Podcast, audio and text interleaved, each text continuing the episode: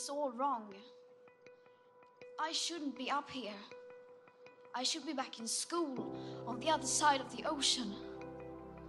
Yet you all come to us young people for hope. How dare you? People are dying. Entire ecosystems are collapsing. We are in the beginning of a mass extinction, and all you can talk about is money. Willkommen zu 21. Heute mit einer Interviewfolge und ähm, heute wird es technisch, sehr technisch. Da werden sich bestimmt einige freuen. Wir reden über Peer Swaps und alle möglichen anderen Dinge zu Bitcoin. Es war mit zwei Experten eingeladen jetzt, den Konstantin und einen, den ihr kennt, den Joko. Moin. Äh, so, ihr beiden. Jetzt muss ich aber erstmal die Blockzeit vorlesen. Das ist die 712928. Bitcoin ist ja abgestürzt. Joko, warst du dafür verantwortlich eigentlich? Hast du verkauft jetzt? Ja, unter anderem. Also ich bin auf äh, Alan Markets direkt 50x Short gegangen. Übrigens war es ja wirklich so, dass ich auf Alan Markets kurz vor dem Crash ähm, long gegangen bin. Echt? Ja, Ja, ich auch. auf diesem Video gekauft? für YouTube, ja. Habe ich zum Spaß, bin ich long gegangen, am nächsten Tag ist es abgestürzt. Das war eigentlich, ja, ich hätte es eigentlich sagen müssen. Jetzt der Community sagen müssen, jetzt sie warnen müssen. Das ist ein klares Signal, dass alles abstürzt. Naja, ähm, Konstantin, dich wollten wir eigentlich schon lange einladen.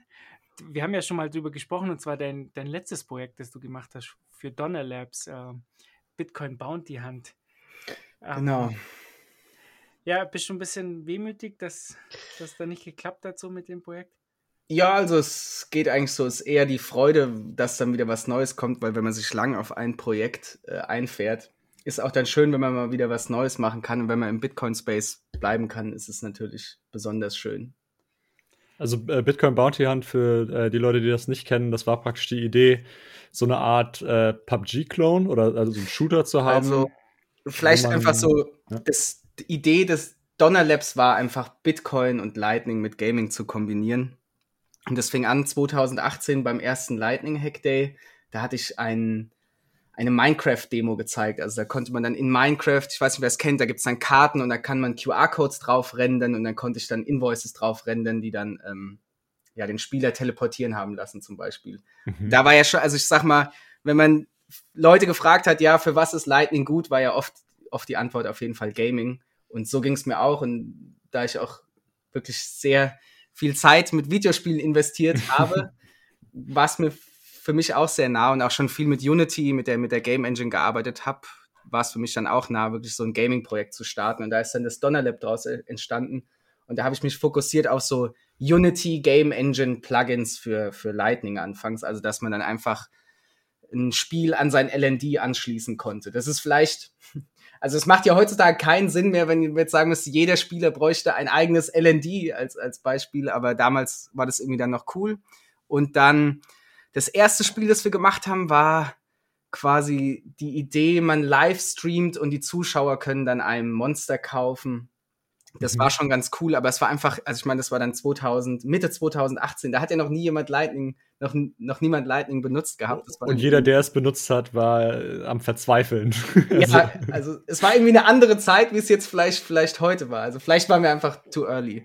Und dann aber nach der, nach der Lightning-Konferenz in Berlin war dann, ja, okay, das Spiel, das wir jetzt machen, wir lassen es einfach mal, wir versuchen es jetzt mal mit einem neuen Spiel und das war dann das Bitcoin Bounty Hunt.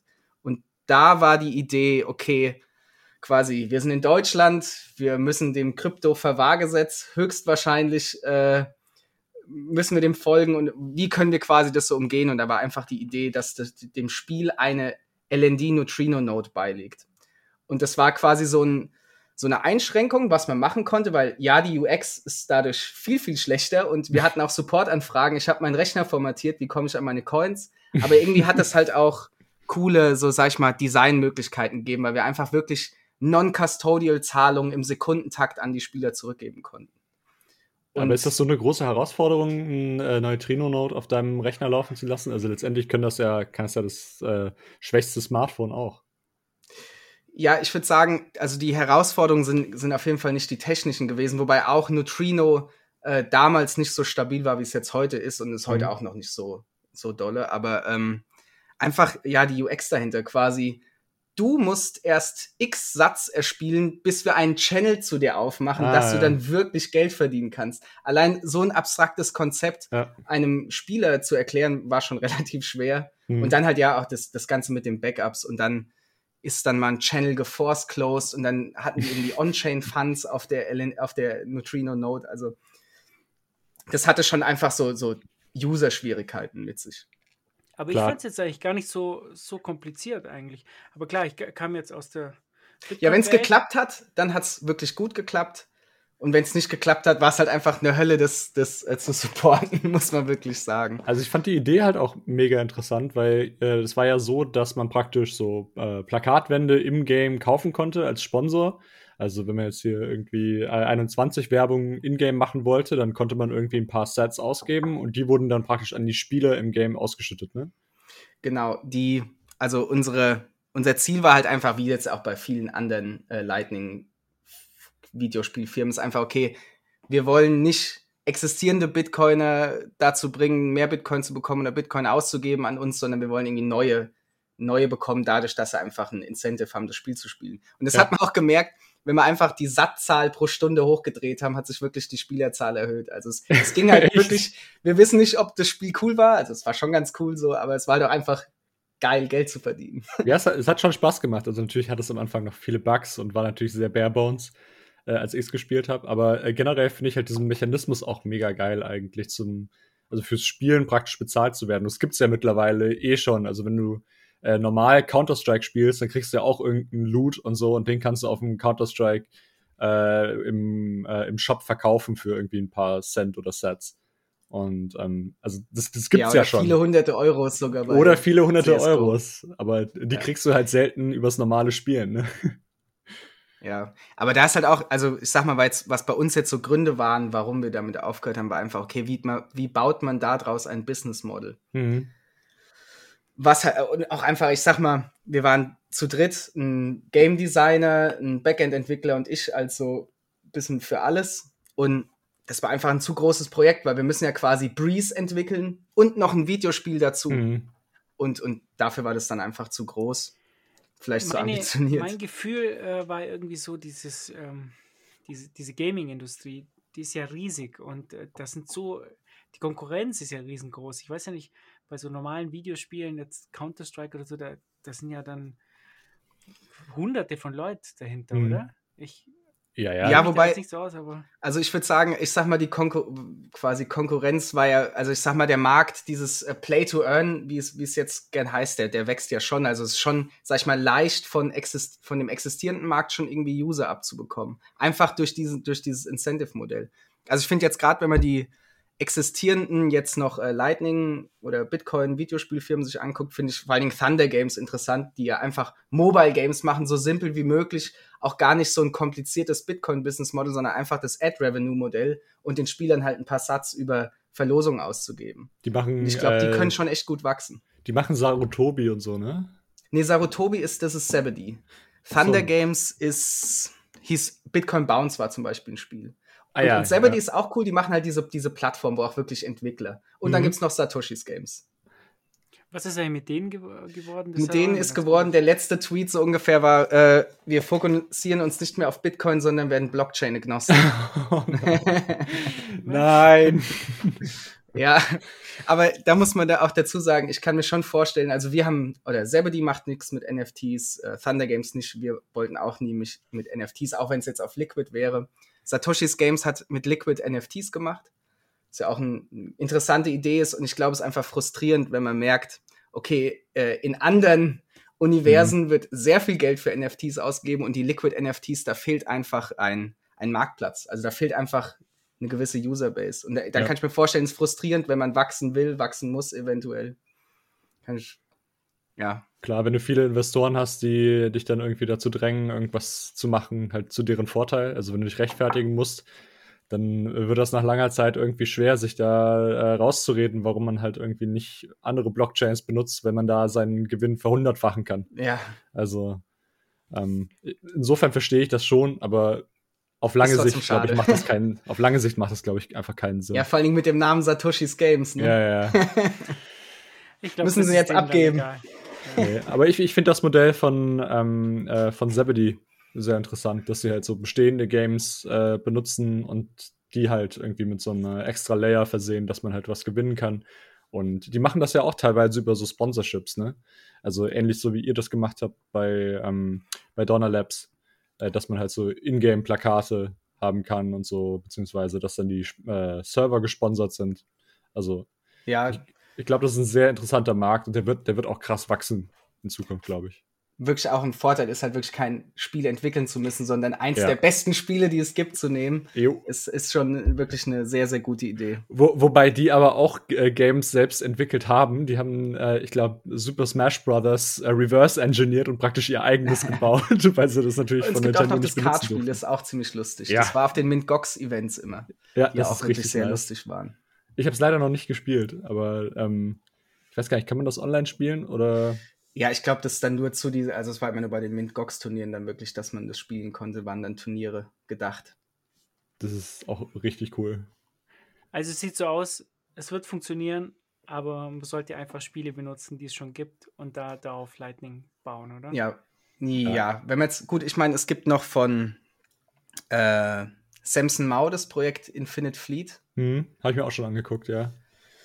Äh, Gibt es noch nicht so viel Informationen zu, das so ein Space-MMO, ähnlich wie, ähm, ah, fällt mir jetzt gerade nicht ein. Also, Star Citizen, aber nee, das ist ja, nicht eher so First Person, genau, oder? eher, eher so, so Top-Down-Sicht, da gibt es Ja. größte MMO. Ich habe es mir angeguckt, ja. Das Und die machen halt mit Liquid NFTs, aber dadurch, die haben wirklich, also das ist, sag ich mal, glaube acht Stellen, also die hatten ja bei Stocker dieser, dieser, hm, diesem ICO-Seite genau, Liquid. ICO-Seite äh, hatten die ja schon auch einen achtstelligen Betrag, also einen zweistelligen so Millionenbetrag. viel? Deswegen, da kann sich dann vielleicht was entwickeln und die können auch dieses NFT, diesen NFT-Marketplatz, Marketplace vielleicht dann auch bauen, den Liquid eventuell braucht oder will. Wer weiß. Ich glaube, sobald da auch ein Markt ist, werden äh, sich auch andere Spielehersteller, also normale äh, Entwicklerstudios, dem auch irgendwie Ja, aber gehen die annehmen. nicht eher zu den anderen Shitcoins? Chains? ja, ja, ich glaub klar. schon. Ich, ich meine generell einfach den äh, Pay-to-Earn, ja. äh, Pay-to-Earn, Play-to-Markt.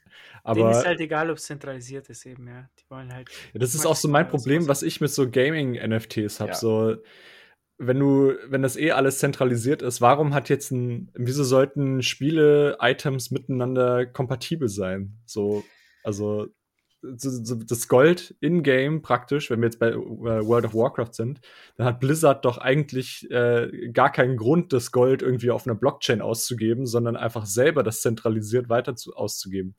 Also, Ja, ich denke mir da auch quasi, ich glaube, da versucht man einen Bedarf nach etwas zu schaffen, wo eigentlich kein Bedarf nach steht. Also mhm.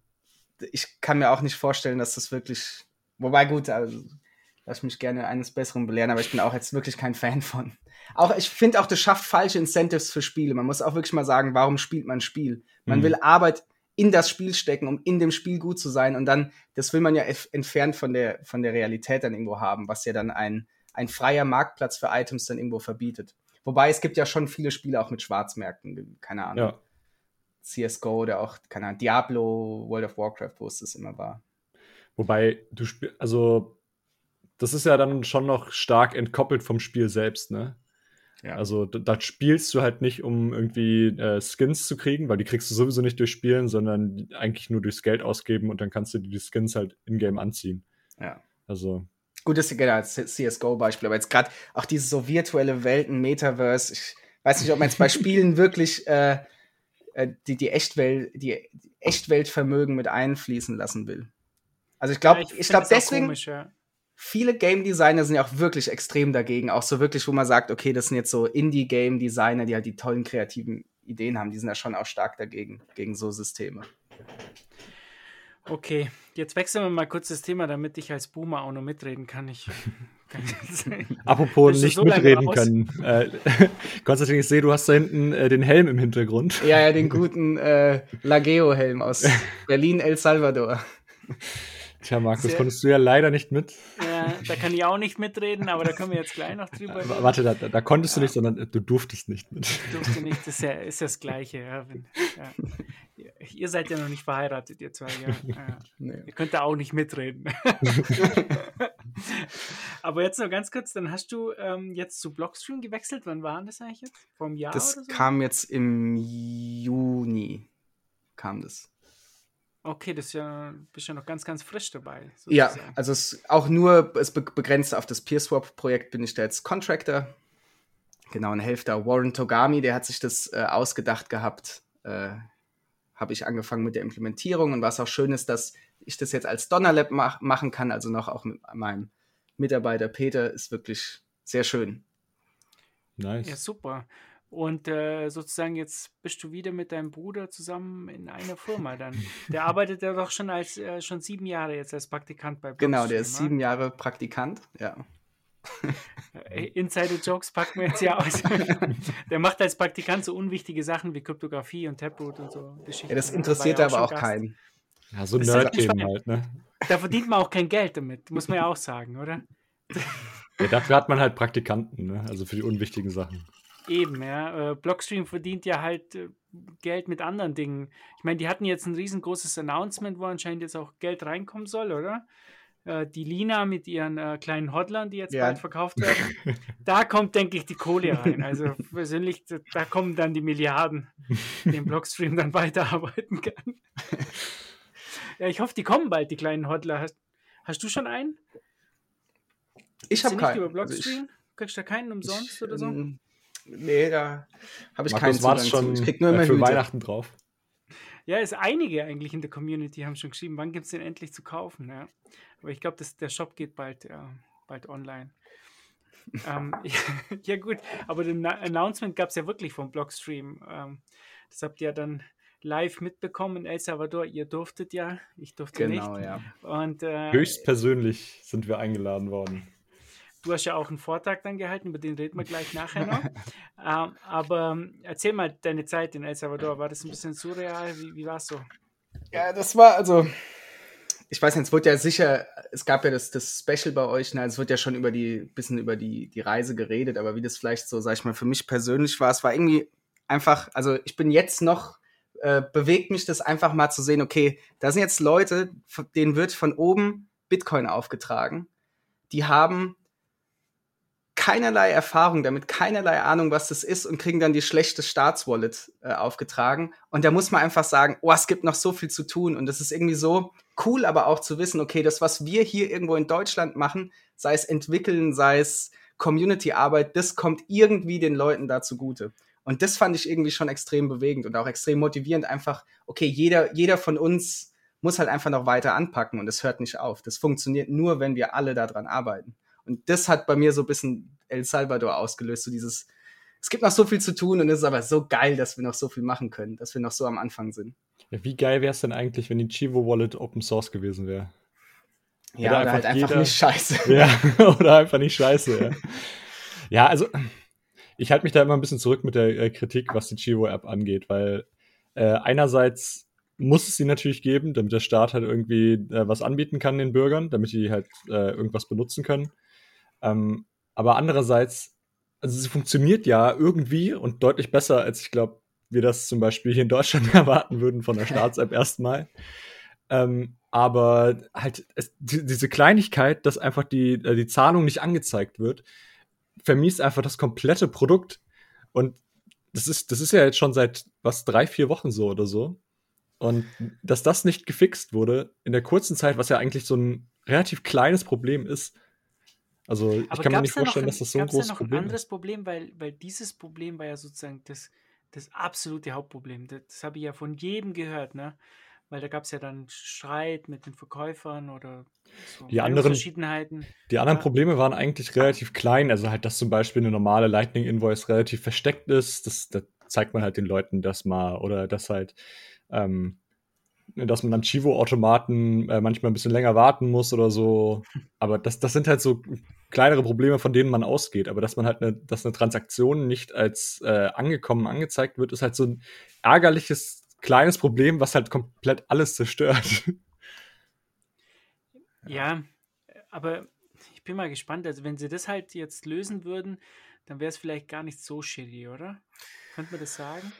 Ja, nee, ich glaube auch. Also ich meine, es muss es halt auch geben, vor allen Dingen muss es die US-Dollar-Conversion für die Leute da geben. Also da will niemand Bitcoin empfangen. Ja. Ein paar vereinzelte Leute wollen vielleicht Bitcoin empfangen, aber die Leute wollen US-Dollar. Und das muss einfach die Staatswallet machen und dafür ist sie da und das ist wirklich wichtig. Aber ja, ich meine, die hatten sehr wenig Zeit für die Shiva Wallet. Wir haben da, da gab es einige Stories in El Salvador, wer das jetzt wirklich macht und, und wer nicht. Und ähm, auf jeden Fall, sie hatten sehr wenig Zeit. Es war halt einfach Inkompetenz, wie es vom, wie man es von der Regierung kennt. Einfach. Das muss man dazu sagen. Und dafür ist es noch ganz okay. Aber wobei, es ist halt schade, dass der erste Eindruck einfach so schlecht ist für die Leute. Wenn es ein bisschen besser wäre, einfach, dann, wenn, also eine Zahlung beim, beim Restaurant dann nicht funktioniert und dann muss man es nochmal mit Kreditkarte zahlen. Die Leute sind verunsichert, die wollen ja auch nicht die Touristen vergrämen. Aber das, das, das schade. Ding ist ja, ähm, eine Chivo-zu-Chivo-Zahlung, also so wie es ja 99% der ganzen Leute da machen, die funktionieren einwandfrei. Die, also da ist gar kein Problem. Aber das ist auch- also es lustigerweise, lustigerweise funktionieren auch On-Chain-Zahlungen auch komplett normal. Nur Lightning wird nicht angezeigt als Empfang. Ja, also für die Zuhörer quasi, Chivo zeigt standardmäßig kein, keine Bitcoin-Adresse oder einen Lightning-Invoice, sondern ein Chivo-Invoice an, was einfach ein US-Dollar-Invoice ist, was nur eine andere Chivo-Wallet versteht. Und auch, man hätte auch standardmäßig Lightning-Invoices nehmen können und das einfach dann bei denen auf dem Server, okay, hey, mach jetzt einfach den Datenbank-Flip. Also das ist schon wirklich Inkompetenz. Ja. Und was ist, ähm, weiß man jetzt schon, wer da dahinter steckt? Ich glaube schon, oder? Die Firma ist jetzt bekannt. Ja, es ist äh, Algorand, äh, dann ist es Athena, die machen so äh, Bitcoin-Automaten, die bauen auch die Chivo-Automaten, äh, Coinbanks und noch irgendwas, irgendeine vierte Firma. Also es waren ziemlich viele dran Es beteiligt. waren viele dran beteiligt, ja. Okay. Und äh, was war jetzt eigentlich das Problem mit Strike? Hat man die nicht auch gefragt und die wollten dann zu viel Geld oder was ist an dem Gerücht wieder dran?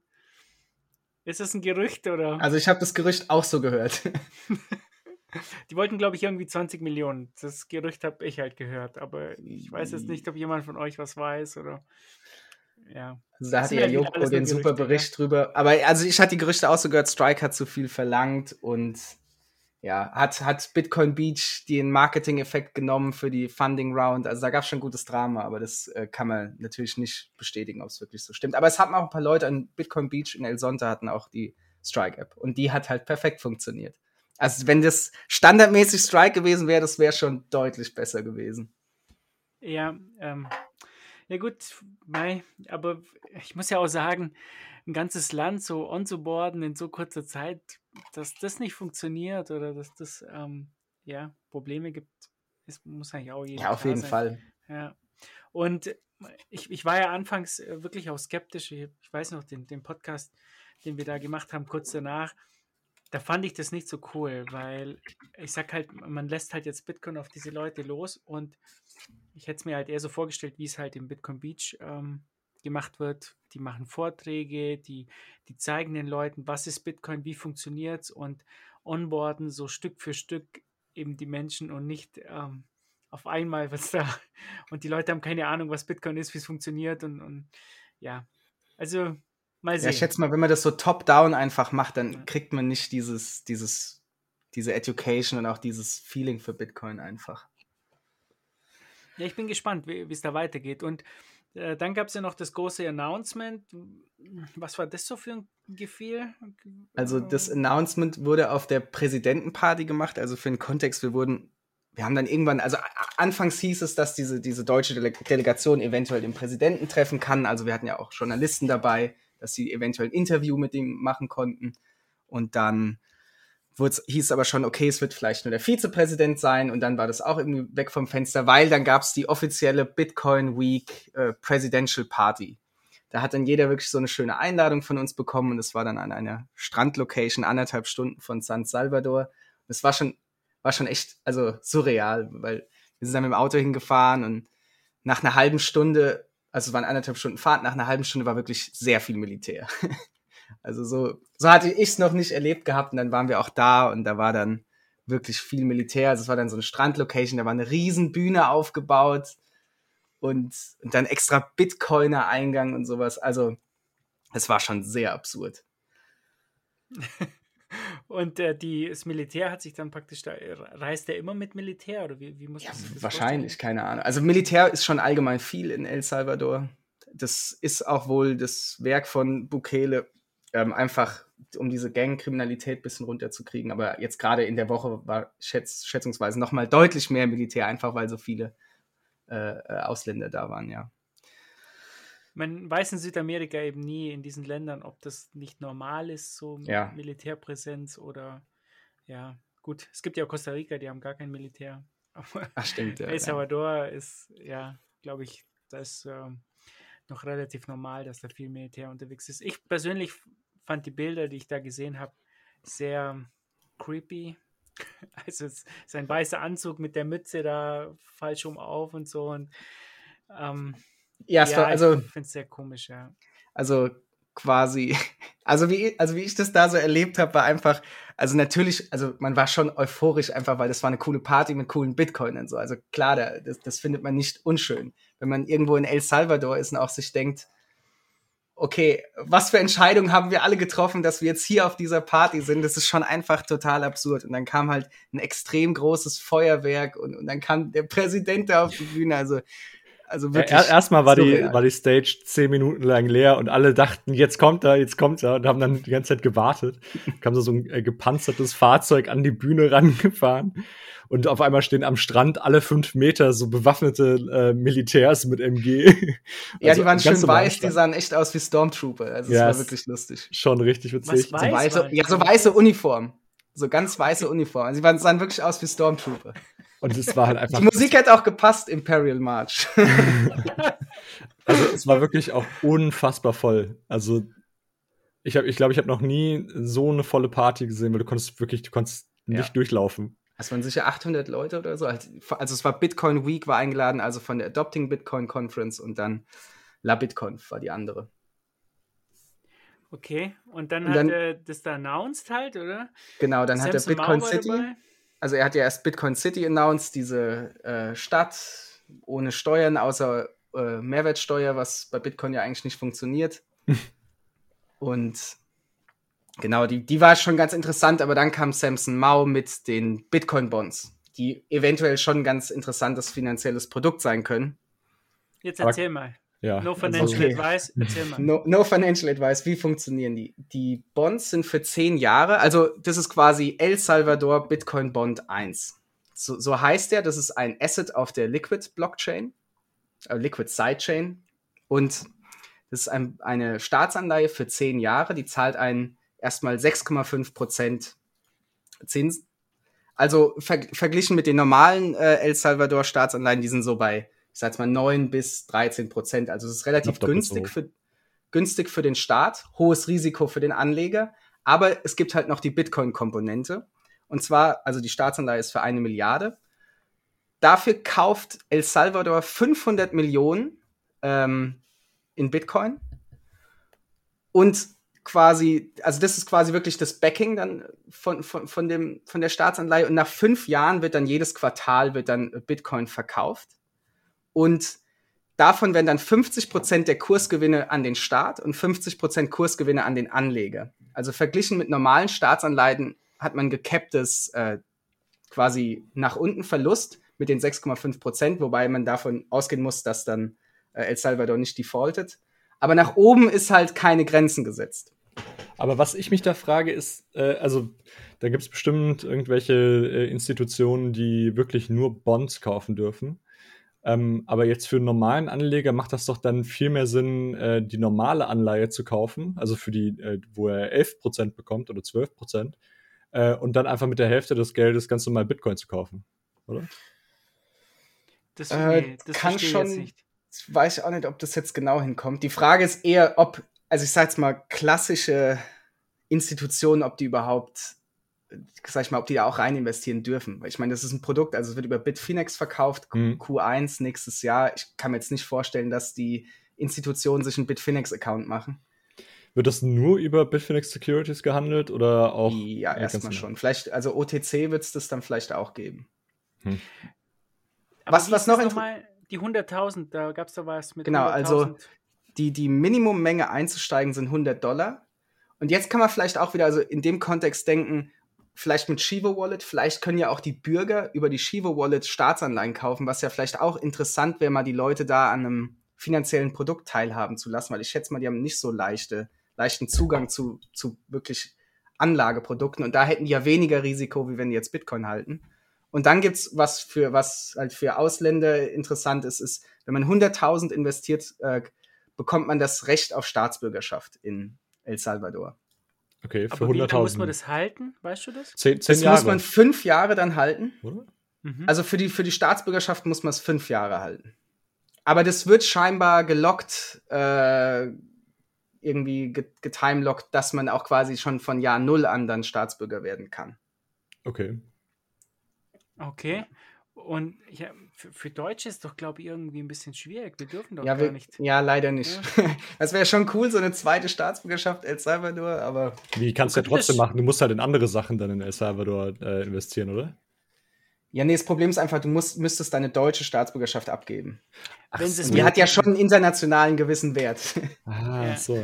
Also wenn sie es mitkriegen, es ist halt so, du, du müsstest halt das irgendwie, du müsstest halt schauen, dass die deutsche Botschaft in El Salvador halt nicht mitbekommt, dass du Staatsbürger von El Salvador bist. Dann, dann Florencia, hör mal bitte nicht zu. ja, die Herr ist ja in Wüste. Deutschland. Ja.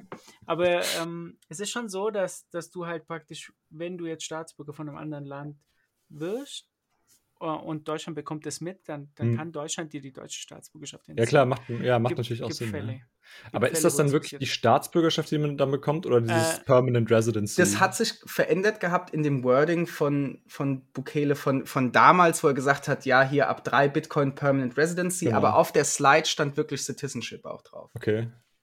Also weil Permanent Residency ist ja vielleicht auch ganz interessant, aber Aber wenn du, wenn du gerade schon sagst, es wird nur über Bitfinex Securities gehandelt, wer ist denn dann Zielgruppe eigentlich? Weil letztendlich hast du doch, wenn du sowieso davon ausgehst, dass der Preis von Bitcoin hochgeht, hast du doch äh, viel weniger Gebühren und viel weniger Risiko äh, und viel mehr Gewinn, wenn du Bitcoin einfach selber kaufst.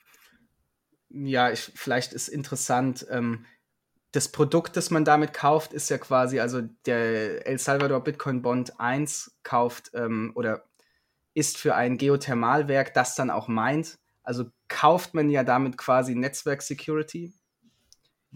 So kann man sich das vielleicht legen, dann vielleicht mit der Staatsbürgerschaft und vielleicht für etwas ängstlichere Anleger, aber dann, dann ist, macht deine Idee vielleicht aus, ja gut, ich kaufe den El Salvador normale Staatsanleihe, aber gut, ist halt nicht so sexy, ne, wie ein Bitcoin-Bond. Ich weiß nicht, ob, ein Bit ob eine Bitcoin-Anleihe so äh, sexy ist, aber es, es wird Naja, schon was ja Grund interessant geben. ist, werden sich schon was mal- gedacht haben. Ein, Argument von Samson war ja auch, okay, jetzt werden 500 Millionen äh, US-Dollar gelockt an Bitcoin für fünf Jahre und dann nach und nach verkauft. Also Ich meine, es macht ja auch was für Supply. Ja, das, das ist halt jetzt das nur- ein, eine Woche DCA von Michael Saylor. Also. ja, genau. Und da, wenn das, wenn das quasi dann andere Staaten machen würden oder dann, also in, in Mhm. der einem El Salvador Newspaper stand ja, Bitcoin Beach kostet irgendwie 16 Milliarden, also ein 16 Milliarden Bond, wenn man dann Bitcoin 8 City, Milliarden, nicht Bitcoin Beach. Bitcoin City, ja. Ja. Ja. Wenn man dann 16 Milliarden äh, in Bitcoin locken würde, das, das würde schon, schon was dem Supply antun. Ja. Aber Wobei man da auch sagen muss, vielleicht viele jetzt Bitfinex Wales, das, das war so. Das fand ich- Die verkaufen das- ja Bitcoin, das fand ich um, ein bisschen um die weird. Staatsanleihe zu kaufen, eventuell. Die Anmerkung von Samsung auf der Bühne von wegen, ja, Ja. bei Bitfinex sind ganz viele Wale da drin, oder also Bitfinex hat ganz viele Wale, wie ihr wisst, und äh, die kaufen dann auch die, die Anleihe. Also Aber die würden ja auch keine schlechten Entscheidungen treffen, deswegen. ja, wir, Wenn- wir werden sehen, ob sie es kaufen werden. Ja. Also Also Ich- wenn ich es oversubscribed wäre, was ja auch interessant ist dann für den OTC-Markt, der, der hat ja auch dann wirklich einen Preis, der auch am, am, am Bitcoin-Preis hängt, einfach durch diese 50% Kursgewinne. ja, Ah, genau, stimmt. Dann hast du ja praktisch, der, der, der fluktuiert ja dann, ja. Ja. Genau. Ähm, ja, das, das wäre dann vielleicht auch interessant. Aber Also- oder, oder aus Sicht von El Salvador ist es halt wirklich, wir geben das aus, wenn das jetzt gekauft wird, sind es wirklich Free Bitcoin. Wenn, wenn der Preis sich verdoppelt. ja, klar. Also was äh, El Salvador macht ja nichts anderes als einen Kredit aufnehmen, um äh, um Bitcoin zu kaufen. Letztendlich. Ja. also MicroStrategy der Regierung. ist, ist halt wirklich so. Und ich glaube, MicroStrategy, was haben die für ihre, ähm, für ihre Anleihe? Bezahlt oder für ihre. Sehr wenig, Ja, sehr wenig. ich Also, glaube auch so deutlich weniger sogar. 5% oder ja, so. es, Ne? es geht, nee, das ging doch eher in die 0, So oder? 2% oder Mhm. ja. Und die sind es auch losgeworden. ja. Ich bin, aber gut, ja. Ich bin mal gespannt. Ist, ist sicher spannend, ja. Ist genug Geld auf dem Markt, ich glaube, das wird dann schon weggehen. Also, Schauen wir mal. Wir sind ja jetzt offiziell im Bärenmarkt, wenn man Ja. den äh, News glauben sollte. Es ist unglaublich, dass wir bei fast 50.000 Dollar, hättest du dir das vorstellen können, bei fast 50.000 Dollar, dass wir dann Sur im Bärenmarkt surreal, ne? Das ist eigentlich verrückt. Naja, Hello, this is Lothar Matthäus, and I'm happy to be part of Pocket Bitcoin. PocketBitcoin.com is a platform for celebrities to acquire exclusive UTXOs. Celebrity UTXOs with Pocket Bitcoin is the future. See you soon on PocketBitcoin.com. okay, jetzt kommen, jetzt kommen wir zum technischen Teil, bevor wir jetzt hier ähm, über Bonds die ganze Zeit reden beim 21 Podcast. Ähm, PeerSwap. Ähm, ich habe mir das jetzt, ich habe mir das jetzt angehört, dein, dein Vortrag, äh, der ist ja jetzt live. Ähm, leider sind Hubschraubergeräusche im Hintergrund, also der Sound war jetzt nicht so Das ist gut. der Bukele. ja. Bukele oder Ukulele. Oder ähm, unser Kollege hier vom 21 Podcast, der Kemal, hatte, hat es vielleicht versaut, oder? Schieben wir es einfach auf den Kemal. Grüße hier an Kemal. Hast du die Audioaufnahme versaut? Ähm, ja, so wie ich das jetzt verstanden habe, ähm, war es ja sehr, sehr interessant äh, für jemanden, der jetzt eine Lightning Note betreibt. Das ist ja immer das, das Balancing ist ja ähm, sozusagen unser Hauptjob, äh, der auch nervig ist teilweise und das failt immer und so.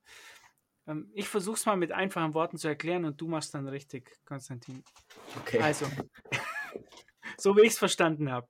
Ja, ich habe jetzt hier ähm, einen Channel auf zum Yoko und auf meiner Seite liegen jetzt irgendwie 0,1 Bitcoin, also machen wir es vielleicht ein bisschen kleiner. auf meiner Seite liegen eine Million Satoshis und auf deiner Seite 9 Millionen. Ne? Und jetzt würde ich praktisch eine On-Chain-Transaktion machen, um dann äh, Funds von dir, sagen wir mal, um das dann zu balancen, 400.000 Satoshis auf meine Seite zu bringen und dafür bekommst du dann 400.000 Satoshis On-Chain von mir. Ja? Und das Wichtige dabei ist, dass es ja atomic ist. Das heißt also nur, wenn beide Zahlungen durchgehen, ähm, also entweder gehen beide durch oder keine. So. Nicht, dass irgendwie nur um eine Zahlung durchgeht und die Lightning wird nicht gesettelt. Und dann habe ich ja, freut sich der Joko, aber ich finde es dann nicht so cool. Ja? War das soweit richtig? Das, das war soweit richtig, ja. Also quasi, was, was der wichtige Teil dabei ist, du erstellst eine Transaktion, die wird quasi gemeint, die braucht dann zwei, drei Confirmations, dass Yoko einfach sieht, okay, ich kann diese Transaktion ausgeben, wenn ich das Pre-Image von dem, von dem Lightning Payment bekomme. Das heißt, da sieht man dann im Bitcoin-Skript ist dann, hey, die Unterschrift von Yoko plus ähm, das revealte Pre-Image, also ist dann in, in dem Skript ist dann das Payment-Hash, damit kann ich diese Transaktion wieder ausgeben. Also ein Swap besteht quasi aus zwei On-Chain-Transaktionen und einer Lightning-Zahlung. Also erstmal so eine, sag ich mal, eine Opening Transaction und dann so die, wo man das claimt. Und in dem Fall, wo jetzt die Zahlung nicht klappt, könnte man ein, ein, einmal sagen, okay, ihr seid noch beide online, dann unterschreibt ihr einfach beide, hey, Markus bekommt, bekommt sein Geld zurück. Und bei dem anderen wäre, okay, nach 1000 Blöcken ähm, bekommst, kannst du dein Geld auch wieder zurückverlangen. Okay, also das ist praktisch in den, in den beiden Fällen, keiner kann den anderen betrügen Genau. in, in dem Fall. So. Und da ist jetzt die Ja. Idee, dass du äh, damit praktisch deine Channel rebalancen kannst, ne? Genau, Channel Rebalancing ist ja, ist ja wirklich ein Riesenproblem. Es ist wirklich wahrscheinlich viel Capital einfach stuck, weil die Channels schlecht gebalanced sind. Die Channels sind nicht produktiv, bringen einem kein Geld. Und die Frage ist halt, wie wollen Channel auch gebalanced werden? Die meisten wollen wahrscheinlich 50% gebalanced werden, aber wenn man jetzt zum Beispiel äh, ein Shop ist und dann geht viel Geld, Geld rein, dann will man vielleicht die Channels direkt einfach äh, 90-10 in, in die andere Richtung balancen. Und es, dafür gibt es ja Lösungen. Also es gibt bisher aber nur, nur zentralisierte Lösungen. Das wäre zum Beispiel Lightning Loop oder Bolts. Und die machen das über Multi-Hop-Payments. Also es sitzt irgendwo im Netzwerk, sitzt, sitzt, sitzt die Loop-Node und du äh, verhandelst mit denen einen Swap aus. Der Swap ist auch atomic, ist auch trustless, nur der muss über viele Routen gehen. Das ist jetzt auch, ich, also ich meine, Lightning Labs steckt da wirklich viel Arbeit rein, dass die Multi-Hop-Payments auch immer besser werden. Das ist auch wirklich super. Nur einfach, man, man, zum einen ist man sich weniger sicher, dass ein Swap wirklich funktioniert. Wo man jetzt bei Peer Swap, also das funktioniert nur mit direkten Channel, direkten Peers, kann man sich eigentlich 100% sicher sein. Und das andere ist einfach, du weißt nicht, was dieser Multi-Hop-Swap für Auswirkungen im Netzwerk hat. Weil du rebalanced ja durch vermeintlich große Zahlungen, rebalanced du ja auch andere Channel. Und einfach quasi, da kann man schon sagen, ist es schädlich fürs Netzwerk? Ich würde jetzt eher mal sagen, wahrscheinlich nicht, vielleicht ja, aber einfach eine zweite Lösung, die jetzt halt, sag ich mal, dezentral ist, peer-to-peer -peer, und nur auf einen einzelnen Channel geht, ist einfach gut, wenn man da Alternativen hat. Also es ist ein dezentrales Loop, kann man so sagen. Kann man so sagen, ja. Das Problem um, einfach, äh, einfach, das wir dann jetzt haben, ist, oder quasi, ja, das Problem ist einfach Bootstrapping. Man braucht einfach, dein Peer muss dieses Programm laufen lassen. Aber ich kann es ja laufen lassen, ohne dass ich, ich kann es jetzt einfach starten sozusagen und der Joko startet es dann, dann könnten wir zusammen genau. ähm, das machen, ohne dass jetzt irgendwie das Lightning-Protokoll da. Genau, das ist ganz cool. Also es gibt ja zum Beispiel jetzt äh, Splicing, wäre eine Alternative, wo man den Channel kurz pausiert und dann äh, die, die Funding-Transactions anpasst. Da kann man auch, kann man, sag ich mal, aus dem Channel Capacity rausholen, reingeben, den dynamisch vergrößern, verkleinern. Das ist halt wirklich eine tiefe Protokolländerung und da weiß man einfach nicht, dauert das jetzt drei Monate, sechs Monate, ein Jahr und das Coole an PeerSwap ist einfach, das läuft einfach neben deiner Lightning Node. Eine Frage, die ich dazu hätte. Ähm, die Idee ist ja, dass das praktisch zum Rebalancing benutzt wird. Und du brauchst aber äh, für einen Rebalance über äh, PeerSwap brauchst du ja zwei On-Chain-Transaktionen, ne? Ja. Wer ist dann nicht eigentlich genauso teuer, einfach den äh, Channel zu schließen und neu aufzumachen? Also als, als Balance-Channel? Ja, aber dann ist er in der Zeit quasi ist er unbrauchbar. Okay. Ja, okay. Das wäre jetzt so ein, ein Argument dagegen. Und auch quasi, dann ist es ja auch nur, ich sag mal, okay, dann könnte man mit Dual Funding, könnte man natürlich jetzt auch wieder, wieder einen gut genau. gebalanceden Channel machen, aber ich sag mal, ist ja auch noch nicht verbreitet, dass wir jetzt, okay, äh, wir closen und, und machen den jetzt balanced wieder auf. Mhm. Und jetzt kommt aber, glaube ich, auch richtig cool an diese Geschichte, finde ich halt, dass du ja keine On-Chain-Transaktion jetzt unbedingt brauchst, sondern du könntest ja auf der anderen Seite ähm, irgendwie anders deine Funds austauschen. Das heißt also, du musst nicht Bitcoin Blockchain nehmen, sondern wenn ich das jetzt mit dem Yoko machen würde und ähm, ich kriege schon raus, wo er wohnt oder ist er ständig hier dabei, also äh, dann müssen wir vielleicht nicht unbedingt was sozusagen so was Gutes wie Bitcoin nehmen, sondern wir könnten ja auch auf Liquid gehen. Und da geht ja das ja viel, viel schneller sozusagen. Also nee, das, du hast nicht dasselbe Trust Model wie bei Bitcoin, aber du könntest jetzt Liquid genau. nehmen. Ja, und das ändert ja überhaupt nichts daran, sondern wir tauschen halt die, die eine Seite halt jetzt über Liquid oder das wäre sogar Tether, wäre jetzt sogar möglich, oder? Wenn wir Dollar halt äh, machen. also, Hallo du, Philipp. Du, kannst ja, du kannst dir jetzt alles Mögliche vorstellen auf der anderen Seite, oder? Um, um Lightning hast du auf der einen und dann, wie man diese, das jetzt bezahlt. Quasi, genau, also aktuell supporten wir Bitcoin on-chain und Liquid on-chain. Das heißt, das und aber bei Liquid günstiger. auch nur nur bei Liquid auch nur Liquid Bitcoin aktuell. Aber es würde auch theoretisch mit USDT gehen, da können wir vielleicht später nochmal zu kommen. Es äh, quasi, Bitcoin hat natürlich das, das Trust-Model als, als Vorteil. Und was auch ganz cool ist, aber das ist jetzt nur technisch, es nutzt quasi die, also PeerSwap nutzt dann die, die Wallets von deiner Lightning Node. Das heißt, du musst jetzt nicht noch irgendein anderes Wallet-Management betreiben. Das Coole an Liquid ist einfach, also wir haben ja diese Opening Transaction und die braucht in der Bitcoin On-Chain drei Confirmations einfach wegen Reorg äh, äh, Security und das ist ungefähr 30 Minuten plus, sagen wir so. Das ist wirklich eine sehr ungenaue Zeit. Bei Liquid Bitcoin sind die Blöcke jede Minute und die sind zu jeder Minute. Das heißt, und da sind die Reorgs, braucht man auch nur auf zwei Confirmations zu warten. Das heißt, Worst Case dauert ein Swap auf Liquid zwei Minuten. Und das ist Worst Case. Also es geht auch eine Minute eins so ungefähr.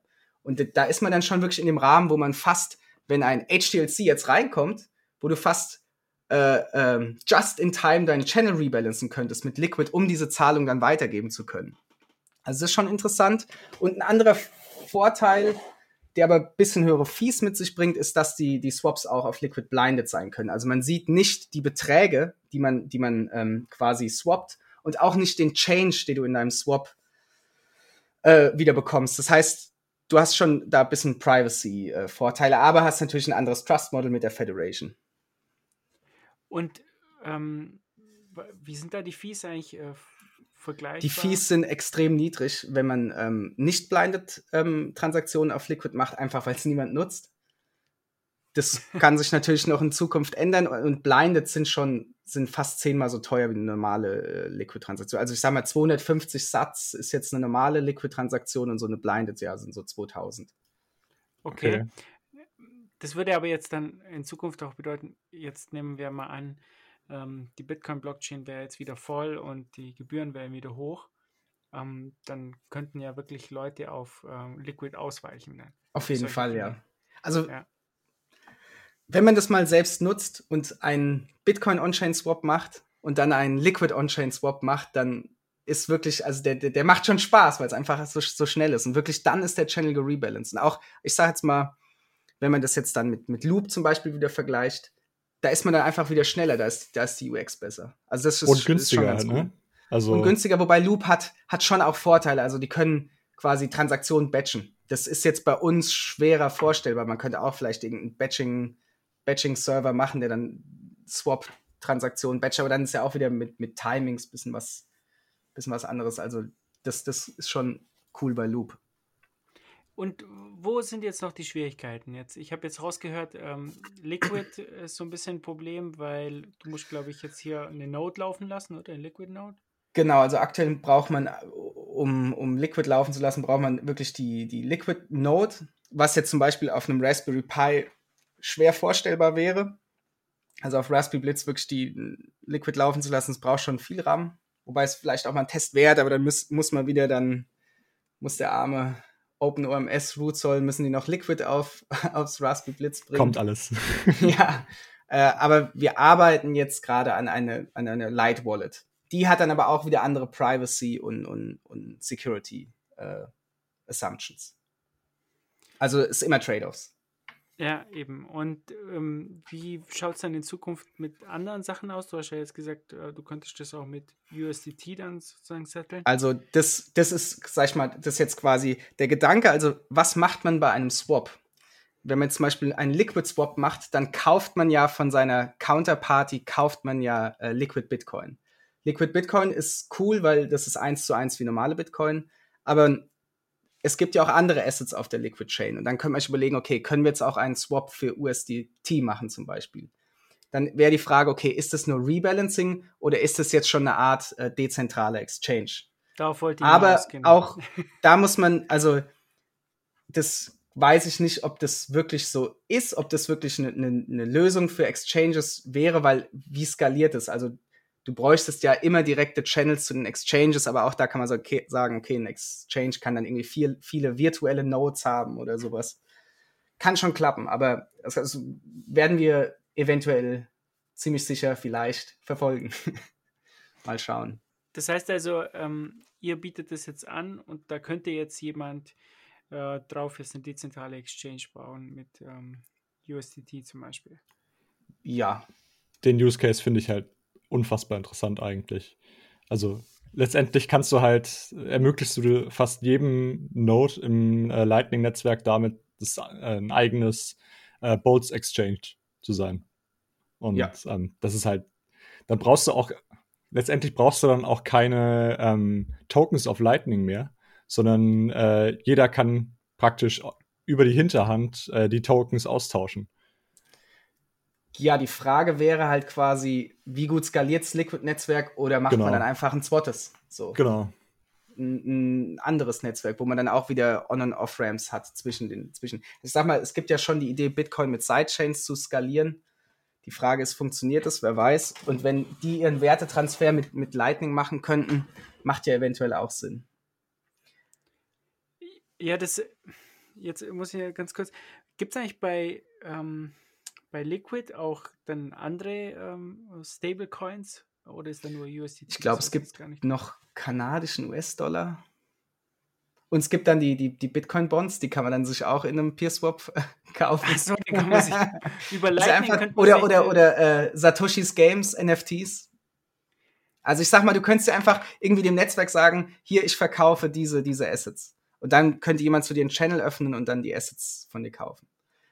Aber du müsstest jetzt noch äh, hier was drauf bauen, wo du das broadcastest, dass du sagst, das wäre dann praktisch so eine dezentrale Exchange. Dass, ja, dass also das Orderbook und sowas ist extrem ja. schwer. Und auch, oder auch quasi, wie man den Preis findet. Also kann man sich wenig anderes vorstellen, wie einfach eine Preis-API abzufragen. Also dezentrale Orderbooks, das ist sehr, ja, sehr schwer. DLCs und so gibt es ja schon, aber das ist nochmal ein komplett anderes Thema.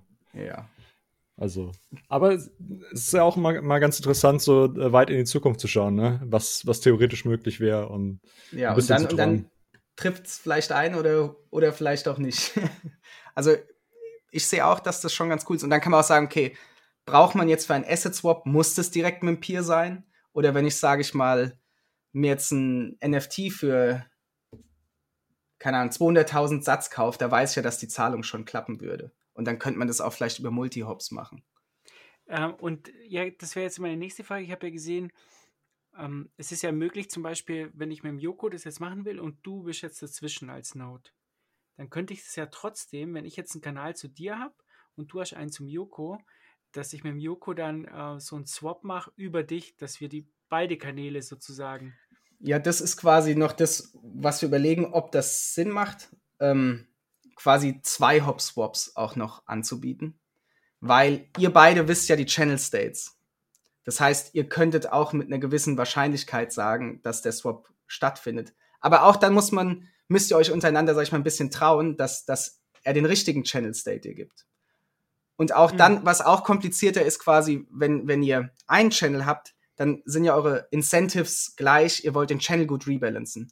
Aber jetzt kann ja einer eurer Channel kann extrem unbalanced sein und der andere nicht. Und dann würde ja dieser Two-Hop-Swap würde ja auch den anderen Channel rebalancen. Also das ist auch eher fraglich, ob das wirklich, äh, ob das wirklich Sinn macht.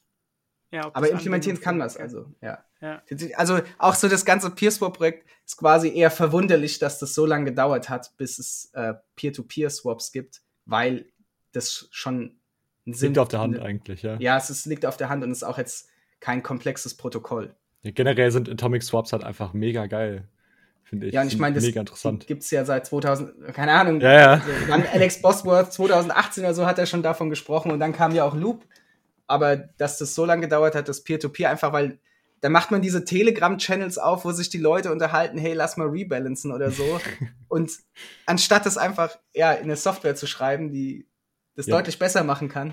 Ja, das Problem beim äh, Circular Rebalance, äh, das ich halt irgendwie noch nie äh, verstanden habe, ist, ähm, du willst ja einen Channel rebalancen, musst dafür aber über vier andere Channel mindestens gehen oder so. Also du musst für vier Channel zahlen, um einen Channel zu rebalancen. Und das skaliert ja, ja einfach nicht. Also skaliert und, und auch wie oft klappt es? Also quasi ja. Das äh, es klappt dann schon, aber ich habe manchmal das Gefühl, du machst es dann und da hat es geklappt, aber dann hast du irgendeinem anderen halt den, den Channel kaputt gemacht. Genau. Und dann fängt der halt an, seinen zu rebalancen, dann macht er wieder deinen.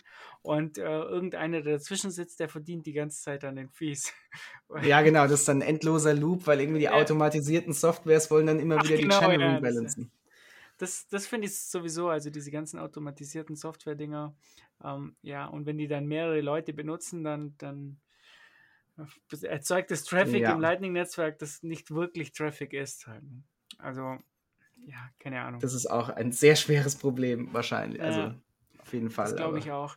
Aber das hört sich sehr, sehr interessant mit den äh, Peer-Swaps. Was, was könnte da sonst noch kommen? Gibt es da noch andere Projekte, die da hatte so Dingen jo arbeiten? Joko hatte die grandiose Idee, wie man ein quasi non-custodial Chivo-Klon bauen könnte.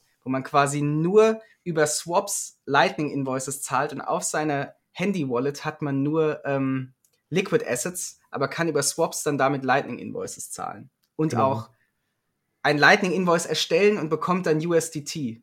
Da sitzt einfach quasi, man, man hat die Handy Wallet, die hat die Keys, irgendwo sitzt ein Exchange Server und der macht dann quasi, mit dem machst du einen Peer Swap und dafür zahlt er ein Invoice.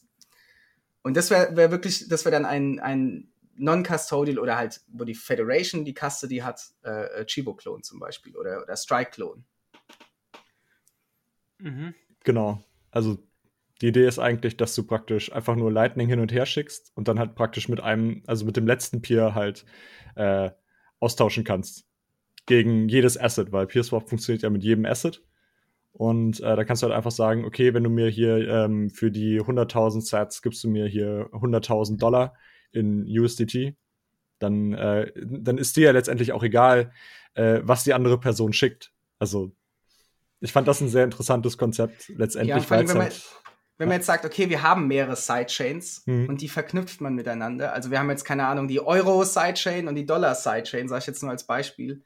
Und da wären zwei User, die einfach, ähm, sag ich mal, ihre Exchange-Exit-Knoten hätten und die, die Exit-Knoten würden über, über Lightning den Wertetransfer machen und dann würde bei den respektiven Leuten würde mit US-Dollar oder Euro gezahlt werden. Die würden auch respektive das, was sie wollen, Ja. vielleicht äh, Liquid Bitcoin oder, oder keine Ahnung, einfach Euro-Bitcoin genau, oder genau, halt den Euro. gleichen, genau den gleichen Kram, äh, den Strike macht. Letztendlich. Nur, dass du halt äh, statt Strike benutzt du halt äh, jetzt so einen, äh, einen Eine PeerSwap-Server. Ja. Genau. Aber Ja, das genau, eine nur- Federation plus PeerSwap Genau. äh, Exit-Server. Aber wir müssen jetzt ganz klar, das geht jetzt ja nur mit ähm, sozusagen mit Stablecoins, jetzt nicht mit richtigen Euro Genau. Nein. und Dollar. Das funktioniert ja nicht. Genau, ja. Mhm. Ist Na, keine kann, kannst du Bank- irgendwie beweisen, API dass eine. Bank, äh, Banküberweisung stattgefunden hat? Eher Das schwierig. meine ich ne? ja. Nee, weil mir, weil mir Obwohl, könntest du nicht theoretisch, könntest du nicht theoretisch ein äh, Geheimnis äh, fürs Pre-Image in äh, Die Verwendungszweck äh, in, schreiben. genau, den Verwendungszweck. Wir sind da was Großes auf der dann- Spur, glaube ich.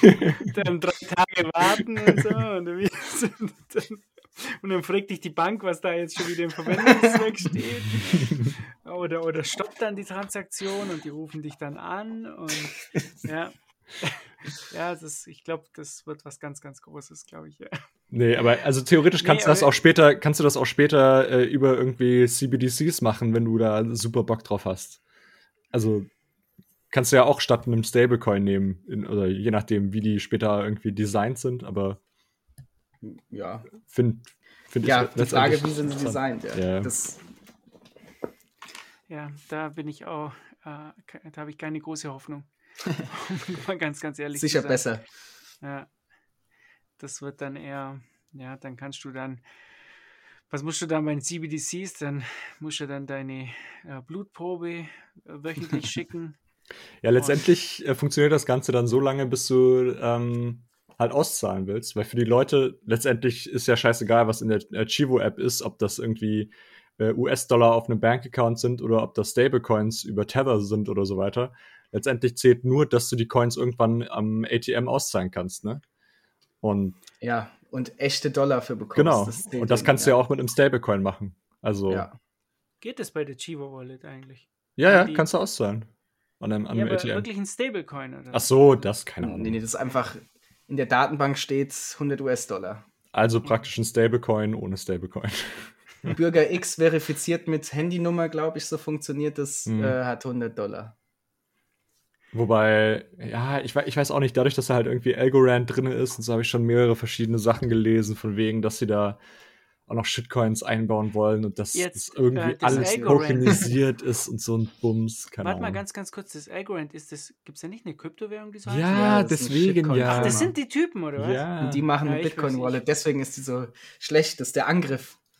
Das gibt's doch gar nicht. Warum nimmt man so eine. Das- Ich hätte mir jetzt, ich hätte jetzt eigentlich gedacht, die heißen einfach nur zufällig so. Also Rumor has it, dass sie dafür, dass sie dafür bezahlt haben, dass sie es machen durften. Aber das kann ich Strike das wollte 20 Millionen und die haben halt 20 Millionen gegeben. so in etwa, ja. Aber ich glaube, ich Strike wurde sogar noch mehr. Aber Ja, ist es nicht hier, ähm, was mich total verwundert hat letztens bei Bayer Leverkusen, die haben halt einen Sponsor jetzt vorgestellt und ich Ah. habe noch nie davon gehört vorher. Wirklich, das ist irgend so ein. Floki Inu. Es ist, so ein, so ein Dogecoin. Eher Nachkopie, keine Ahnung. Leverkusen hat einen ja. Shitcoin jetzt dann auf dem Trikot, oder was? Yes. Ja, aber vor Das allem ja einen, witzig. weißt, vor allem einen, von dem ich noch nie gehört habe. Damit laufen die jetzt auf, ne? Also gut, ich bin jetzt auf CoinMarketCap jetzt nicht so unterwegs, aber äh, sind die unter den Top 100 dieses Das sieht so aus wie so ein Wikinger. Ich glaube schon. Ich weiß es nicht. Okay, das ist ja echt absurd. Das, ja, das wirklich, das wird dann immer so in so Bärenmärkten, in denen wir jetzt uns jetzt hier befinden. Werden die rausgespült.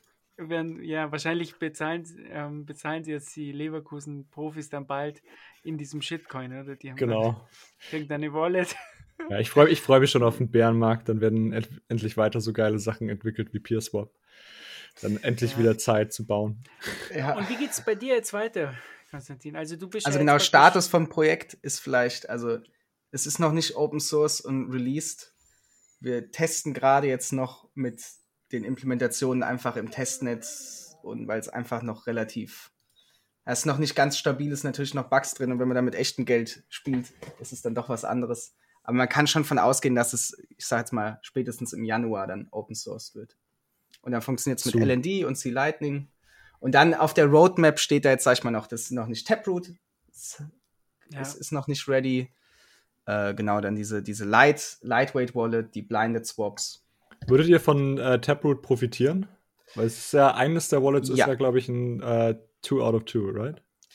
Genau, weil quasi wir haben diese drei Spending-Pfade und einer davon ist, ist schon ein Multisig-Pfad, also der ist schon quasi drin im, in, der, in, der, in unserer State Machine und dann würde es relativ easy gehen und dann wäre das Skript, also wär, müsste nicht mehr das Skript revealen und das Pre-Image, sondern hättest nur noch die Signatur, die Schnorr-Signatur, die dann kleiner ist. Dann wäre es auch etwas günstiger.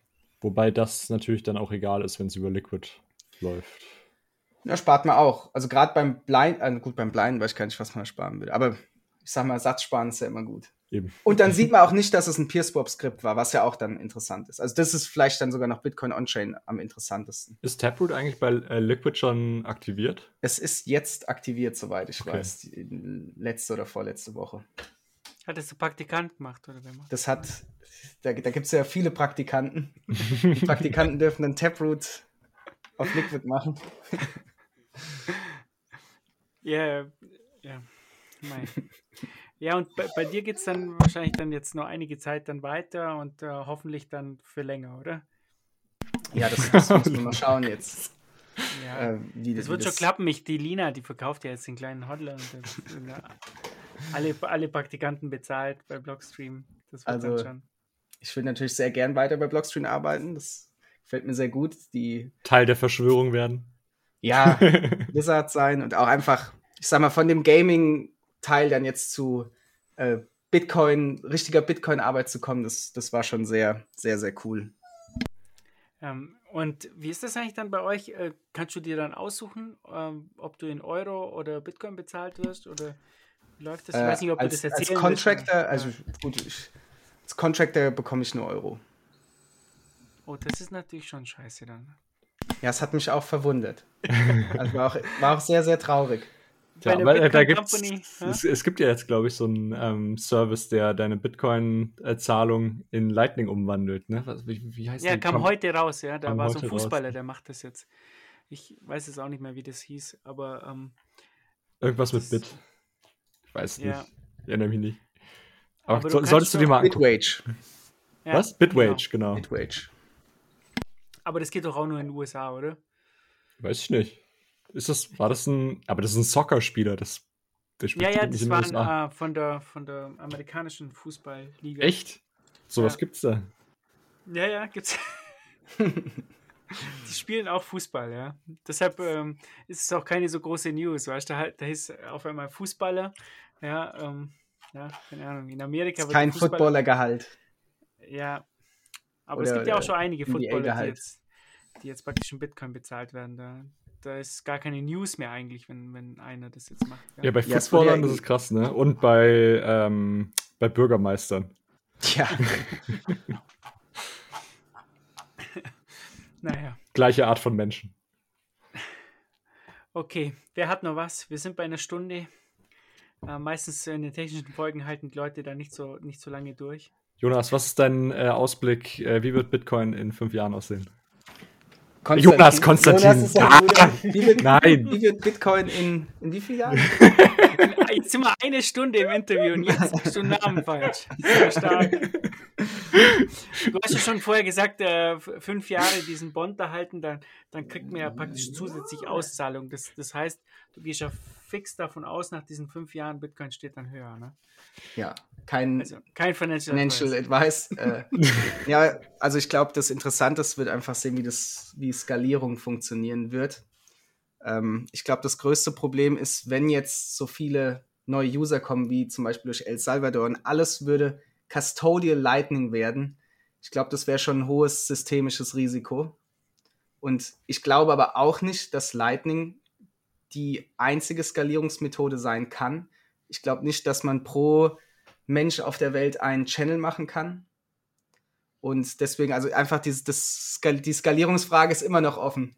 Also auch mit Lightning- Channel Factories. Und allem auch und also, ich ich kann es mir wirklich nicht vorstellen, dass Lightning allein reicht. Das, also We need to go deeper. ja, nächste Layer muss kommen. Vielleicht ist es sowas wie, wie, wie Sidechains, die dann, oder, oder zum Beispiel Fedimint von, von Elsirion, das ist Mhm. ja äh, äh, Federated eCash. Das finde ich auch sehr mal- spannend. Ja. Ja, Den müssen wir auch mal einladen. spannend. Dann kann er das mal Macht richtig. Deutsch? Ja, ja. Okay, gut. Also haben wir schon wieder das nächste Interview. Genau, dann habe ich jetzt hier schön die nächste, die nächste technische Folge geteasert. Federated eCash, nee, das ist wirklich super interessant und das könnte eine weitere Skalierungsmöglichkeit sein. Aber das ist das, was mich in zehn Jahren interessiert und nicht, ob der Preis sich nur Ja. Verhundertfacht hat oder doch verhundertzwanzigfacht hat. Was mir halt äh, ganz stark auffällt bei vielen Leuten, die ich jetzt kenne, die, die praktisch jetzt angefangen haben, Bitcoin zu stacken und dann haben sie es jetzt auf ihre Hardware-Wallet und äh, jetzt fangen sie an, ja, mit Lightning äh, etwas zu spielen und die benutzen dann meistens halt Wallet of Satoshi. Ne? Die packen halt jetzt Da bist du doch selber, da bist du doch selber schuld. Du, du äh, installierst den Leuten noch ständig Wallet of Satoshi, hast du Ich erzählt. benutze es auch. Ja, ähm, ja, das stimmt. Ja, das ist vollkommen richtig. Ähm, weil ich denke mir halt immer, du, du brauchst jetzt einen Einstieg für diese Leute, weil das sind ja meistens äh, Leute, die halt jetzt auch gar nicht wissen, wie die Bitcoin-Blockchain funktioniert. ja. So, und, und dann, dann habe ich mir das halt angeschaut. Ich wollte dann immer Breeze empfehlen, aber das hat ja am Anfang so ein bisschen, das hat nicht so toll funktioniert. Also jetzt überlege ich mir schon, ob ich jetzt nicht irgendwie was anderes empfehle. Dann. Also Ja. ich ich empfehle empfehle eigentlich Phoenix grundsätzlich immer Phoenix, Phoenix, ja. weil ähm, und da ist das einzige Problem, wieso ich es also wirklich nicht aus, ausnahmslos jedem empfehlen würde, ist halt, weil du dann diesen, dieses Pop-up hast, wo gefragt wird, äh, dass du jetzt erstmal Channel Opening Fees zahlen musst, wenn du halt die erste Zahlung bekommst. Mhm. Aber ansonsten, also einfacher als Phoenix geht's meiner Meinung nach nicht, weil du kannst mit Phoenix halt auch On-Chain-Zahlungen machen. Und also es ist mit Abstand meine Lieblingswallet. Damit habe ich auch übrigens 80% meiner Zahlungen in El Salvador gemacht und überhaupt gar keine Probleme gehabt. ja, die Problematik bei dem war ja jetzt lange Zeit, dass es nicht auf für, für iPhone gab. Ne? Ja, aber gibt's ja Viele jetzt schon haben halt, ja. ein halben Jahr, seit einem Jahr. ja, ja, schon. Aber ähm, jetzt. Aber da muss man auch sagen, skaliert Phoenix. Was, wie, wie skaliert das Businessmodell da mit dem Channel pro, pro User? Mhm. Ich finde das so Aber geil. Phoenix ist super. Ich habe ich hab bei Phoenix jetzt seit fast, glaube ich, zwei Jahren, also praktisch seit der Alpha.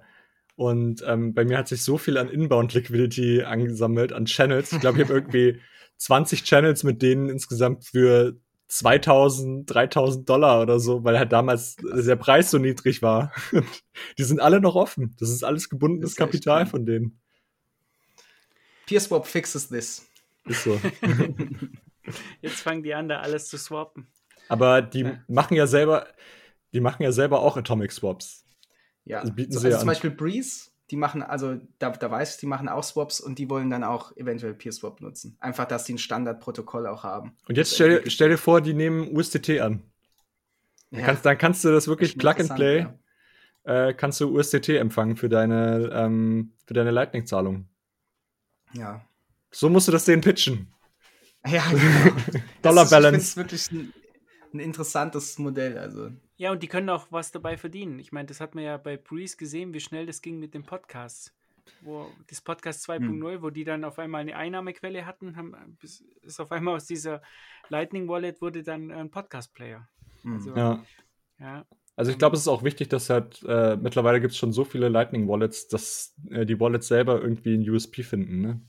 Und ich glaube, da kann das Mhm. schon interessant werden. Ja, Wallets haben es aber nicht leicht, das glaube ich. würde ich sagen. Also, ja, aber das wäre dann äh, so ein Fall, ne, wo sie dann vielleicht auch mitverdienen könnten ja.